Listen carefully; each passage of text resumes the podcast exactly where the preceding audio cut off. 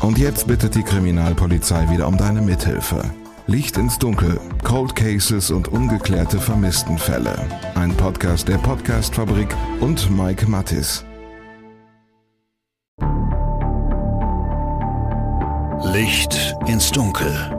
Cold Cases und ungeklärte Vermisstenfälle von hier. Hallo ihr Lieben, ganz, ganz herzlich willkommen zu Licht ins Dunkel. Wir sprechen über Cold Cases und wir sprechen über ungeklärte Vermisstenfälle von hier. Und wie der Name schon sagt, dafür müssen wir tatsächlich gar nicht so wahnsinnig weit schauen, denn auch bei uns in Deutschland gibt's nach wie vor viele Verbrechen, die nach Jahrzehnten immer noch ungeklärt sind. Und es gibt vermisste Menschen, die ja seit vielen, vielen Jahren im Prinzip wie vom Erdboden verschluckt sind. Die Geschichte dieser Menschen zu erzählen, so gut es irgendwie geht, das habe ich mir zur Aufgabe gemacht. Und von daher ein ganz, ganz großes Dankeschön, ihr Lieben, für die Aufmerksamkeit. Ich freue mich, dass ihr auch heute wieder mit dabei seid. Beim letzten Mal haben wir über Bianca Blömicke aus Essen gesprochen, die damals 19-Jährige ist, im August 2000 verschwunden. Seit mehr als 20 Jahren fehlt also jede Spur von ihr. Heute soll es darum gehen, wie der Ermittlungsstand im Fall Bianca Blömicke ist. Ich muss an dieser Stelle noch kurz was klarstellen, und zwar den Beziehungsstatus von Bianca und Björn, also dem Vater des gemeinsamen Kindes. Im August 2000, als Bianca verschwunden ist, waren die beiden getrennt. Das hat mir ihre Mutter Erika Schneider vorletzte Woche so gesagt. Die waren getrennt seit Dezember 99, ja. Hatten aber immer noch Kontakt. Warum sich Bianca von Björn getrennt hat, benennt Erika Schneider auch sehr, sehr deutlich. Sie sagt, Anlass für die Trennung war ein brutaler Angriff im Dezember 1999. Bianca und er haben sich ihre erste gemeinsame Wohnung genommen in Altenessen. Und äh, im Dezember war Bianca ja hochschwanger. Und da rief sie mich mal an, da bin ich auch hin, äh, dass er ihr in den Bauch getreten hat. Bin ich dann mit ihr ins Krankenhaus gefahren, war aber alles in Ordnung. Und daraufhin hat Bianca sich dann hier in Vogelheim die Wohnung alleine genommen und hat sich von ihm getrennt. War aber immer noch Kontakt, weil wie Bianca gesagt, Bianca hat sehr darunter gelitten, dass ihr Vater keinen Kontakt wollte und hat dann den Kontakt auch zu ihm gesucht, damit der Junge einen Vater hat. Wenn wir über Björn reden, werde ich also ab sofort vom Ex-Freund sprechen, auch wenn Mordermittler Dustin Wisniewski mir gegenüber vom Lebensgefährten gesprochen hat. An dieser Stelle vielleicht noch einfach mal ein ganz, ganz großes Dankeschön an die Polizei in Essen und besonders an Dustin Wisniewski von der Mordkommission. Der hat sich wirklich wahnsinnig viel Zeit für uns genommen, hat mir Rede und Antwort gestanden und hat so gut es eben geht die Fragen, die ich hatte, beantwortet. Ein mindestens genauso großes Dankeschön aber eben auch an Erika Schneider und zwar für die Einladung zum Interview vorletzte Woche. Es war für mich, das kann ich so sagen, ja, eins der intensivsten Interviews, die ich in den letzten Jahren geführt habe. Ich habe so wahnsinnig viele Zitate, ich habe so wahnsinnig viele Eindrücke mit nach Hause genommen, dass ich Erikas Sicht der Dinge einfach nochmal gesondert beleuchten möchte. In zwei Wochen geht's dann also darum, ja, wie Erika Schneider das Verschwinden ihrer Tochter erlebt hat, was sie alles getan hat, um Bianca zu finden und vor allem, wie es ihr heute damit geht. Ich habe Erika Schneider in ihrer Wohnung in Essen-Vogelheim besuchen dürfen. An den Wänden hängen logischerweise wahnsinnig viele Bilder von Bianca. Es sind Bilder einer jungen Mutter, die viele Facetten hatte und die wusste, was sie wollte, sagt Erika Schneider. Die Bianca war sehr sensibel, ähm, sehr empathisch, hat äh, jedem geholfen, äh, ohne irgendwelche Erwartungen und äh, konnte aber auch anders, konnte auch ausflippen und zornig werden. Äh, Bianca hat vor nichts und niemanden Angst, hat auch eigentlich soweit alles selbst geregelt, nur wenn es halt nicht mehr ging, dann hat sie uns angerufen. Und genau deshalb glaubt sie eben auch nicht, dass sich ihre Tochter einfach so aus dem Staub gemacht hat, ohne ein Wort zu sagen, ohne Geldbeutel, ohne Bankkarte und vor allem ohne ihren Sohn. Bianca hätte mich angerufen und hätte gesagt, Mama, fahr mich nach dem Bahnhof, nimm den Junge, ich bin eine Woche weg. Dann wäre sie nach Österreich gefahren zu unserem Verbanden, hätte eine Woche Auszeit gemacht und wäre wieder nach Hause gekommen. Mit diesem Wissen und mit einem ziemlich unguten Gefühl geht Erika Schneider am 10. August, also vier Tage nach dem Verschwinden von Bianca, zur vermissten Stelle der Polizei in Essen und meldet ihre Tochter als vermisst. Da wird sie nach eigenen Angaben allerdings nicht ernst genommen. Von der vermissten Stelle, die hat da gesessen und hat mich ausgelacht, gesagt, ich soll mich nicht so anstellen, eine 19-Jährige verschwindet schon mal. Das ist ein bisschen blöd, ich kenne auch mein Kind. Zumal ich ihr ja auch sofort mein Leben offenbart habe. Weißt du, wenn ich jetzt was zu verheimlichen hätte, hätte ich das ja nicht gemacht. Aber ich glaube heute, dass sie viel mehr an mein Umfeld interessiert waren, als daran, Bianca zu finden. Was Erika Schneider damit genau meint, ist, dass sie ja damals die Kneipe hatte. Und dort sind sowohl Mitglieder eines Essener Motorradclubs als auch die Hooligans von Rot-Weiß Essen ja quasi ein- und ausgegangen. Ich habe natürlich auch sofort mein komplettes Leben offenbart, weil es hätte ja auch jemand sein können aus meinem Bereich. Und äh, dann wussten die natürlich mein Umfeld. Und dann haben die sich gesagt, ja, ja, bei denen Motorradclub passiert sowas schon mal. Jetzt kann man natürlich hingehen und fragen, warum Erika Schneider erst am 10. August, also vier Tage nach dem Verschwinden von Bianca, zur vermissten Stelle geht. Eine berechtigte Frage, sagt Erika. Bianca war erwachsen, über 18. Da wird schon mal die vier, ersten 24 Stunden nichts gemacht, soweit wie ich weiß. Und ich habe gesagt, auch wenn wir uns gut verstanden haben, ich kann nicht in ihren Kopf reingucken. Vielleicht ist sie ja wirklich nur bei einer Freundin. Aber dann äh, nach vier Tagen gesagt, so jetzt sind sie jetzt gehst zur vermissten Stelle. Am Ende setzt sie sich dann allerdings durch und gibt die vermissten Anzeige auf. Viel mehr passiert an dieser Stelle aber noch nicht. Im Nachhinein natürlich ein echtes Problem, sagt Mordermittler Dustin Wisniewski. Natürlich für uns total schwierig, dass es so vonstatten gegangen ist. Man muss jetzt vielleicht dazu noch sagen, äh, ist ein Vermisstenfall. Zumindest wurde anfangs so angezeigt. Und ähm, so die ganze Tatortarbeit oder ähm, der Fokus darauf, dass es wirklich ein Verbrechen sein kann, der kam halt ein bisschen spät, ohne jetzt da eine Wertung reinzubringen, weil ich weiß ja nicht, was die Gründe waren, warum das jetzt damals so entschieden wurde. Bei vermissten Fällen muss man ehrlicherweise aber auch sagen, gerade wenn das Erwachsene sind, ist es auch immer ein bisschen schwierig, ne? weil ich meine, wenn man sich mal mit der Vermisstenstelle unterhält, da gibt es in der Anfangsphase ganz viele Fälle, die so ähnlich sind wie der von Bianca Blömecke und da jetzt wirklich so diese, diesen Unterschied festzustellen, der ist total schwierig. Das ist natürlich keine Entschuldigung, betont Wisniewski, zumal ihm das die Arbeit heute deutlich schwerer macht. Erika Schneider sagt man damals jedenfalls, eine kriminalistische Untersuchung von Biancas Wohnung sei nicht nötig. Also werden dort ein paar Wochen später mehrere Freunde der Familie untergebracht, als es um eine Übernachtungsmöglichkeit geht, erzählt Erika Schneider. Das ist übrigens auch genau die Situation, die Dustin Wisniewski in unserer letzten Episode als Untervermietung bezeichnet hat. Die Polizei hat mir gesagt, also ich, ne, die vermissten Stelle, sie gehen nicht mehr in die Wohnung rein. Und wir hatten hier mal eine Party, dann habe ich da natürlich auch Leute schlafen lassen.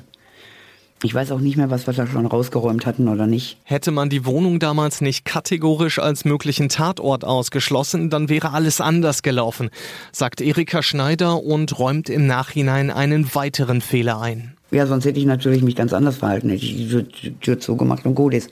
Und ich habe natürlich auch einen Fehler gemacht. Ich wusste, dass er in seinem alten Kinderzimmer bei seinem Vater lebt. Und äh, ich hatte ja auch die Gaststätte, konnte mich natürlich nicht 24 Stunden um den Junge kümmern. Und hat er sich angeboten, auf den Junge aufzupassen. Habe ich den Fehler gemacht, habe ihn noch 14 Tage in der Bude gelassen von Bianca. Hat er natürlich Zeit gehabt, alles wegzuräumen. Mit er ist an dieser Stelle natürlich Björn gemeint, also der Vater von Biancas Kind. Unterm Strich läuft aus heutiger Sicht hier natürlich wieder wahnsinnig viel schief. Wisniewski sagt, hier kommen Spuren an einen möglichen Tatort, die dort einfach nicht hingehören und es verschwinden unter Umständen ja eben auch mögliche Beweismittel aus der Wohnung. Und so kommt das halt, dass auf beiden Seiten, jetzt vielleicht auch von der Polizei, vielleicht ein Stück weit, äh, warum auch immer, zu spät im Sachbeweis gearbeitet wurde, also eine Tatortaufnahme durchgeführt wurde und in der MK grundsätzlich draufgesetzt wurde, eine Mordkommission. Aber auch natürlich der Umstand, dass jetzt die Großmutter da das Blut äh, wegwischt, macht es natürlich nicht einfacher. Also für mich als Ermittler ist das natürlich ein, ja, schlecht. So richtig Bewegung kommt aber erst nach knapp sechs Wochen in den Fall. Eine Nachbarin der Schneiders spricht Erikas Mutter Hedwig auf der Straße an und erzählt von einem Streit zwischen Bianca und Björn. Sie fragt, was denn da los gewesen sei, denn sie hätte noch nie gehört, dass jemand so bitterlich um sein Leben fleht. Ich finde schon glaubwürdig, weil ich kenne sie ja. Ich war mit der Tochter befreundet, wir sind zusammen aufgewachsen. Und eine Woche vorher, vor Biancas Verschwinden, war sie noch im Urlaub. Und da hatte Bianca wohl vergessen, die Balkontür äh, richtig zuzumachen. Und die hat dann geschlagen. Da haben sie mich angerufen, ich soll kommen, die Balkontür zumachen. Aber den Tag, wie sie zu meiner Mutter dann gesagt haben, Bianca hat so bitterlich geweint um ihr Leben, äh, so haben sie noch nie jemanden flehen hören. Da rufen sie mich nicht an. Wenn sie auch die Polizei nicht anrufen, aber mich, weil die kennen mich ja, die wissen ja, dass ich sofort reagiere. Und das tut Erika Schneider dann auch sofort, als Mutter Hedwig ihr von diesem Gespräch erzählt. Ich habe dann reagiert, bin auch dahin und habe sie freundlich gebeten, eine Aussage zu machen. Hab die Polizei angerufen und die kamen dann auch. Als die Polizei da ist, sagt die Nachbarin dann aber nicht das aus, was sie Erika offenbar erzählt hat. Sie hat gesagt, dass ihre Tochter mit in der Wohnung war und ihr Mann. Denn sie hat äh, sich die Aussage von ihrer Tochter bei meiner Mutter bestätigen lassen. Und bei der Polizei hat sie ausgesagt, dass sie allein in der Wohnung war. War einfach nur, ich will nichts hören, ich will nichts sehen, ich sag nichts. Nach dieser Aussage ist für die Polizei aber wohl klar, dass Bianca Blömecke vielleicht ja doch nicht einfach abgehauen ist und dass sie es hier möglicherweise doch mit einem Tötungsdelikt zu tun hat. Kurz darauf, am 30. Oktober 2000, wird die Wohnung das erste Mal durchsucht. Da ist Mutter Erika Schneider aber schon dabei, alles rauszuräumen, schlicht und ergreifend, weil der Vermieter natürlich die Miete haben will und sie die doppelten Kosten nicht zahlen kann. Erst jetzt findet eine Spurensicherung in Biancas Wohnung statt. Also im Nachhinein hat schon eine Spurensicherung noch stattgefunden. Da wurden auch äh, Sachen sichergestellt, äh, die ich natürlich jetzt mir auch nochmal angeschaut habe. Das hat schon stattgefunden, klar. Aber leider deutlich verspätet. Die Ermittler nehmen unter anderem eine Haarbürste, eine Zahnbürste und einen Gipsabdruck mit. Der sei das Ergebnis eines weiteren Ausrasters von Björn, sagt Erika Schneider. Im Nachhinein ist natürlich viel mehr rausgekommen an Handgreiflichkeiten, als ich vorher schon wusste. Verstehe ich auch, weil ich hätte meiner Mutter auch nicht gesagt, dass ich verprügelt werde. Man schämt sich auch. War auch mal ein Vorfall, dass er ihr die Mittelhand gebrochen hat. Außerdem nehmen die Ermittler einen Schrubber mit, an dem Haare und Blut kleben. Eine Untersuchung ergibt damals aber nichts. Die Polizei befragt Björn, hört sein Telefon ab, fragt natürlich auch bei einigen Nachbarn nach und sucht mit Leichenspürhunden auch am Ufer des Rhein-Herne-Kanals. Überprüft wird natürlich auch der Kneipengast, mit dem Bianca am frühen Morgen des 6. August im Taxi davongefahren war. Der hat natürlich eine Rolle gespielt in der Ermittlung damals. Ähm, das war halt, äh, das hat sich jetzt im Nachhinein so rausgestellt, eine, eine ja, spontanes Zusammentreffen. Man hat sich kennengelernt, ähm, man hat den Abend zusammen verbracht und auch eigentlich das ganze Wochenende miteinander verbracht. Ob der jetzt eine Rolle spielt bei dem Verschwinden, das kann man natürlich nie ganz ausschließen, aber in den Fokus ist er nie geraten, weil er da auch Aussagen gemacht haben, die jetzt nicht da irgendwie in Verdachts- oder in, in, in, in den Status eines Tatverdächtigen gebracht hat, sondern äh, die Aussagen, die er da gemacht hat, die waren halt so plausibel und, und schlüssig, dass er nie im Fokus geriet. Erika Schneider würde für den jungen Mann allerdings die Hand ins Feuer legen, sagt sie. Er habe mit dem Verschwinden nichts zu tun, sagt sie. Auf keinen Fall. Auf keinen Fall. Der Gedanke war am Anfang natürlich da, dass er Bianca aus irgendeiner Situation, weil sie ja da so Schwierigkeiten hatte, äh, helfen wollte. Aber ähm, da bin ich ganz schnell wieder weg, weil er hätte es mir gesagt. Also den schließe ich ganz aus. Am Ende konzentrieren sich die Ermittlungen auf Björn und er wird im Mai 2001 festgenommen. Weil die Polizei ihm allerdings nichts nachweisen kann und auch nichts in der Hand hat, wird er kurz danach wieder freigelassen. Damals sagt die Essener Polizei in mehreren Zeitungen, man habe lange im Umfeld von Bianca ermittelt, den Ex-Freund auch festgenommen, habe aber keine Beweise dafür gehabt und für eine Anklage hätte es eben nicht gereicht. Für Erika Schneider gefühlstechnisch natürlich ein fürchterliches Hin und Her. Da habe ich natürlich äh, drauf gehofft, damit er äh, sagt, was passiert ist, wo Bianca ist. Aber dann haben sie mich ja nachmittags angerufen, dass sie ihn gehen lassen mussten. Die Ermittlungen, die ja eh schon stockend liefen, stecken also in der Sackgasse. Der Polizei gehen die Ermittlungsansätze aus und der Fall Bianca Blömecke wird zum Cold Case. Acht Jahre nach dem Verschwinden ihrer Tochter bekommt Erika Schneider dann die Ermittlungsakte und kann zum ersten Mal selber reinschauen. Sie fällt aus allen Wolken. Wie ich dann 2008 einen Blick in die Akte werfen konnte, ich habe mich ja vorher immer auf die Polizei verlassen, da habe ich dann gesehen, dass halt vieles nicht gemacht wurde. Ich habe wirklich alle Namen aufgeschrieben und da ist ein Drittel nur von geladen worden. Und äh, ja, da bin ich natürlich ausgeflippt, habe mir ein Auto gesetzt und bin da hingefahren. Habe äh, den freundlich darauf hingewiesen. Dann war ein paar Jahre Funkstille. Denn Erika Schneider stellt fest, dass es auch an anderen Stellen Dinge gibt, die ganz anders dargestellt werden, als sie offenbar gewesen sind. Ich habe von Anfang an gesagt, mach das bitte bei Aktenzeichen. Und die haben mir immer gesagt, Aktenzeichen sendet das nicht. Wie ich dann in die Akte reingucken konnte, war ja mein Vertrauen weg. Dann habe ich selbst äh, damals mit der Chefredakteurin gesprochen. Die sagte mir dann, natürlich senden wir das. Sagt sie, aber warten Sie, ich brauche die Genehmigung von der Polizei. Wir dürfen nur das senden, was Sie genehmigen. Dann rief die mich zurück und sagte, tut mir leid, wir kriegen die Genehmigung nicht. Also macht sich Erika Schneider auf den Weg zur Polizei und will wissen, was denn da los gewesen ist. Da bin ich dann ein bisschen ungehalten geworden. Und dann war ein paar Jahre Funkstille, weil ich gesagt habe, die kriegen keine außerordentlichen Informationen mehr von mir. Ich mache selber. Und dann kam aber die Einladung von Aktenzeichen und äh, Gespräch natürlich. Ich sage, Sie können uns ruhig zusammen in einen Raum stecken, ist alles okay. Am 28. November 2012 zeigt das ZDF den Fall Bianca Blömecke im insgesamt dritten XY-Spezial Wo ist mein Kind? Es gehen danach Hinweise ein, den Durchbruch bringen die aber auch nicht und das Verschwinden der damals 19-Jährigen bleibt weiterhin ungeklärt. Erst im Jahr 2018 kommt wieder Bewegung in den Fall. Erika Schneider bekommt einen Anruf aus dem Polizeipräsidium in Essen. Dustin Wisniewski meldet sich bei Erika Schneider, um ihr mitzuteilen, dass der Fall nochmal neu aufgerollt wird. Da hat der Dustin mich angerufen und hat äh, erste Gespräch mit dem Dustin dass er sich bei mir vorgestellt hat. Wir haben uns dann auch getroffen, ich bin zu ihm auf die Wache und ähm, haben uns miteinander bekannt gemacht. War auch sofort eine Sympathie da. Und äh, dass Bianca mit in diesem Goldcase-Projekt mit drin ist, das hat er mir dann auch mitgeteilt. Beruhigt mich natürlich auch. In Dustin Wisniewski und seine Arbeit habe sie vollstes Vertrauen, sagt Erika Schneider.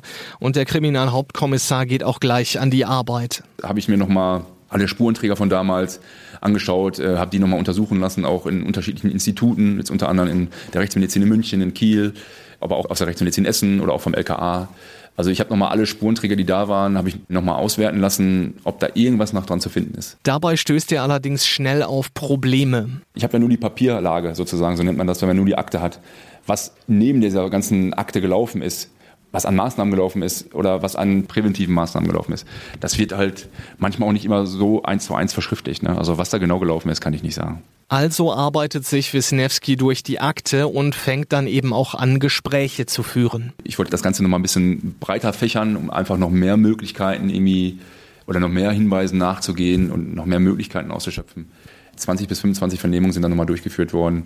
Das ganze Umfeld nochmal ein bisschen durchleuchten. Ne? Ob es da irgendwelche Gründe gibt, warum irgendwelche Hinweise dafür, dafür da sind, warum die Bianca halt nicht mehr da ist, ob sie getötet wurde oder auch verschwunden ist. Eins ist ihm dabei ganz besonders wichtig, niemanden auszuschließen und niemanden von vornherein ins Visier zu nehmen. Einfach nochmal alle Möglichkeiten abwägen und uns nicht nur auf die eine Person fixieren, jetzt auf den Lebensgefährten, sondern alle Eventualitäten und alle Möglichkeiten nochmal noch mal ausschöpfen und beleuchten. Und dazu gehört eben auch die Theorie von Erika Schneider, dass Bianca möglicherweise nach ihrem Verschwinden heimlich beerdigt worden sein könnte. Ich habe äh, mich immer versucht, in seine Situation reinzuversetzen. Und wenn man so große Angst hat vor jemandem, da fallen einem Leute ein, wo man auch vielleicht ja seit Jahrzehnten keinen Kontakt mehr zu hatte. Und da ist mir eingefallen, dass von ihm ein Verwandter am Friedhof arbeitet. Das kann ihm natürlich auch eingefallen sein. Also und Bianca ist am Sonntag verschwunden. Und wenn Montag, Dienstag, Mittwoch Beerdigungen sind, selbst wenn man nur von dem Montag ausgeht, werden freitags die Löcher vorbereitet. Die da reinlegen, ein bisschen Erde oben drauf, findest du die nächsten 30 Jahre nicht. Auch dieser Option geht Wisniewski nach, aber auch diese Spur bringt nicht die Lösung. War auch Bestandteil der Ermittlungen am Anfang des Jahres, ganz klar. War auch ein Strang, den wir abgearbeitet haben. Wir sind da aber nicht weitergekommen. Das heißt aber nicht, dass es abgeschlossen ist, dieser Punkt. Wir haben mal versucht, da so ein bisschen ein bisschen Fleisch dran zu kriegen. Haben wir nicht bekommen. Man muss natürlich ein bisschen Fleisch auch daran bekommen, um zum Beispiel mal so eine Exhumierung zu machen. Ne? Ist ja auch eine hohe, hohe Schwelle, die man da überschreitet. Also, dass man Menschen nochmal aus dem Grab rausholt. Und ich meine, wir als Polizei, ich versuche ja alles möglich zu machen, aber man muss halt, das muss halt alles in den rechtlichen Rahmen bleiben. Und dafür fehlen uns einfach noch die Beweise, dass es wirklich so war. Genau an dieser Stelle braucht die Polizei jetzt den entscheidenden Hinweis, sagt Wisniewski. Er geht nämlich davon aus, dass es mindestens einen, möglicherweise sogar mehrere Mitwisser gibt. Ich glaube, jetzt im Sachbeweis ist da nicht mehr viel zu erwarten. Wir brauchen eigentlich jetzt eine Aussage, die uns in eine richtige Richtung lenkt. Natürlich hoffen wir, die Leiche zu finden dann dadurch, ne? Klar, dann hat man auch wieder, haben wir auch wieder, wieder Möglichkeiten, Untersuchungen durchzuführen im, im Sachbeweis und so. Aber ich glaube, wirklich, was hier entscheidend ist bei diesem Fall, ist wirklich diese, diese Aussage. Wir brauchen die Aussage durch einen Mitwisser, vielleicht sogar durch den Täter oder irgendjemanden, der da was zu sagen kann. Und das ist so das, was wir brauchen. Mögliche Mitwisser gehen nach über 20 Jahren ganz sicher straffrei aus der Sache und hätten damit eben auch ihr Gewissen bereinigt. Selbst ein Totschlag wäre seit dem 6. August 2020 verjährt. Das ist auch ein bisschen Bestandteil dieser Strategie gewesen, warum wir diesen Fall nochmal neu aufgerollt haben, nämlich das auch ganz offen transparent zu machen, dass es so ist, aber auch gleichzeitig einen Anreiz zu schaffen für einen Täter oder für einen Mitwisser, ja vielleicht doch das Gewissen zu erleichtern. Man muss da an dem Punkt vielleicht auch an, an die Angehörigen nochmal denken. Ist natürlich auch immens wichtig für die Angehörigen, auch mal äh, das ganze Kapitel zu beenden oder auch zu wissen, wo ist Bianca? Beerdigung hat ja nie stattgefunden. Ja, also äh, man konnte sich nie richtig verabschieden. Damit sich das ändert und damit Biancas Familie allen voran natürlich auch Erika Schneider endlich Gewissheit bekommen und mit dem Kapitel abschließen können, gibt's mittlerweile mehrere Initiativen. Die haben 2021 angefangen, Spenden zu sammeln, um die Belohnung zu erhöhen. Das Geld bekommt dann derjenige, der den entscheidenden Hinweis liefert, um Bianca zu finden. Hinter dieser Spendenaktion stecken unter anderem Steffi Löschmann, habe ich an dieser Stelle ja schon das ein oder andere Mal erwähnt, und der Verein Vermisster Kinder Deutschland, kurz VVK. Den werde ich euch bei nächster Gelegenheit nochmal in aller Ruhe vorstellen. Die leisten nämlich wahnsinnig wichtige Arbeit, wenn es darum geht, Eltern zu unterstützen, Spenden zu sammeln oder vielleicht auch nochmal auf bestimmte Fälle aufmerksam zu machen. Den Link zur Website packe ich euch aber schon mal in die Show Notes. Momentan, also im März 2022, liegt die Belohnung bei rund 4000 Euro. Für Mutter Erika Schneider geht's heute tatsächlich nur noch um eins. Ich möchte heute nur noch wissen, wo ist Bianca, damit ich sie anständig begraben kann und wir eine Anlaufstelle haben und ich aufhören kann zu suchen.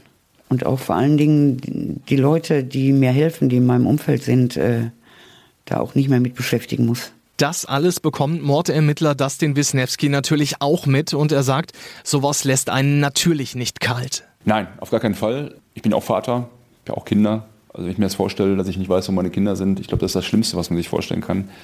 So ein Stück weit auch die Motivation, so einen Fall nochmal anzupacken, aber auch irgendwie Ansprechpartner zu sein, jetzt auch gerade für die, für die Mutter. Ne? Und äh, ja, also die Mutter von, von Bianca Blöme kenne ich jetzt auch schon über vier Jahre. Und ähm, ich versuche halt, dadurch, dass wir den Fall ja nochmal in den Fokus genommen haben und da nochmal so viel Arbeit reingesteckt haben, einfach auch zu zeigen, dass wir als Polizei da nicht locker lassen. Ne? Und dass wir da weitermachen und dass, wir aber, dass ich aber auch ein Stück weit ein Ansprechpartner für sie, für sie bin. Und genau das merkt sie auch, hat mir Erika Schneider gesagt. Mein Satz in den ganzen Jahren war immer, da müsste ein frischer Beamter dran, der richtig Elan hat. Und jetzt mit den Goldcase-Fällen, mit den älteren Beamten, äh, mit der Erfahrung von den Alten und den jungen Engagierten, setze ich dann natürlich in den Dustin jetzt sehr große Hoffnung, weil er ist wirklich sehr engagiert. Von daher sind die ganzen Querelen, die es früher bei den Ermittlungen gegeben hat, für sie tatsächlich auch nicht mehr das große Thema. Sie sieht, dass sich jetzt was tut und was gewesen ist, ja, das ist eh nicht mehr zu ändern, sagt Erika Schneider. Es äh, nutzt mir nichts, äh, wenn ich die äh, Polizei irgendwie anklag. Äh, liegt mir überhaupt nichts dran. Die sollen da weitermachen, wo sie damals aufgehört haben. Und da habe ich jetzt den Eindruck, dass das läuft. Auch wenn sich irgendwas tut, was ich höre oder was, äh, ich kann ihm das in eine E-Mail schreiben oder ich rufe ihn an. Das läuft also. Ich bin froh, wenn äh, dann engagierter Beamter dran ist und was macht. Was vorher war, habe ich natürlich jetzt erwähnt, klar, gehört ja zu dem Fall. Aber da ist mir überhaupt nicht dran gelegen, irgendwen anzukacken oder äh, bringt mir nichts. Bringt mir nichts, bringt denen nichts, bringt nur Ärger. Und ich konzentriere mich auf die Suche von Bianca und auf nichts anderes. Und genau über diese Suche werden wir dann in zwei Wochen nochmal ausführlich sprechen. Erika Schneider hat mir so wahnsinnig viel dazu erzählt, dass ich tatsächlich überhaupt gar nicht anders kann, als diese Geschichte nochmal gesondert in den Fokus zu stellen. So, ihr Lieben, zum Schluss hätte ich dann noch eine Bitte an euch. Ich würde unsere Episoden nämlich gerne ab sofort ein kleines bisschen positiver beenden wollen. Ich will hier aber auch nicht einfach nur eure Nachrichten vorlesen. Ähm, wenn ihr da Vorschläge habt, irgendwie spontan was, dann schickt mir das gerne. Post at Licht ins Dunkel oder zum Beispiel via Instagram Licht ins Dunkel Podcast.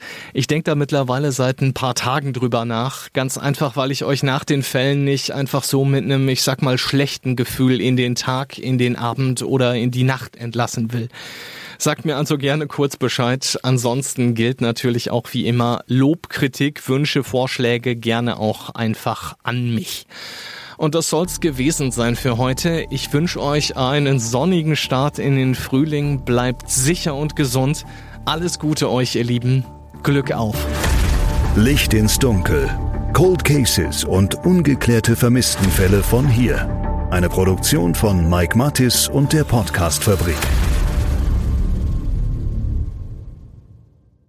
Ein Blutbad an Heiligabend in Gütersloh, ein Giftmord in Bielefeld oder ein Femizid in Preußisch-Oldendorf. Die schlimmsten Verbrechen passieren unmittelbar vor unserer Haustür. Im Podcast Ostwestfälle gehen wir den Verbrechen auf die Spur. Wir sprechen mit Strafverteidigern, mit Journalistinnen und Journalisten, die die Fälle Monate, teilweise sogar jahrelang begleitet haben. Ostwestfälle, der True Crime Podcast der Neuen Westfälischen. Jetzt auf nw.de und überall, wo es Podcasts gibt.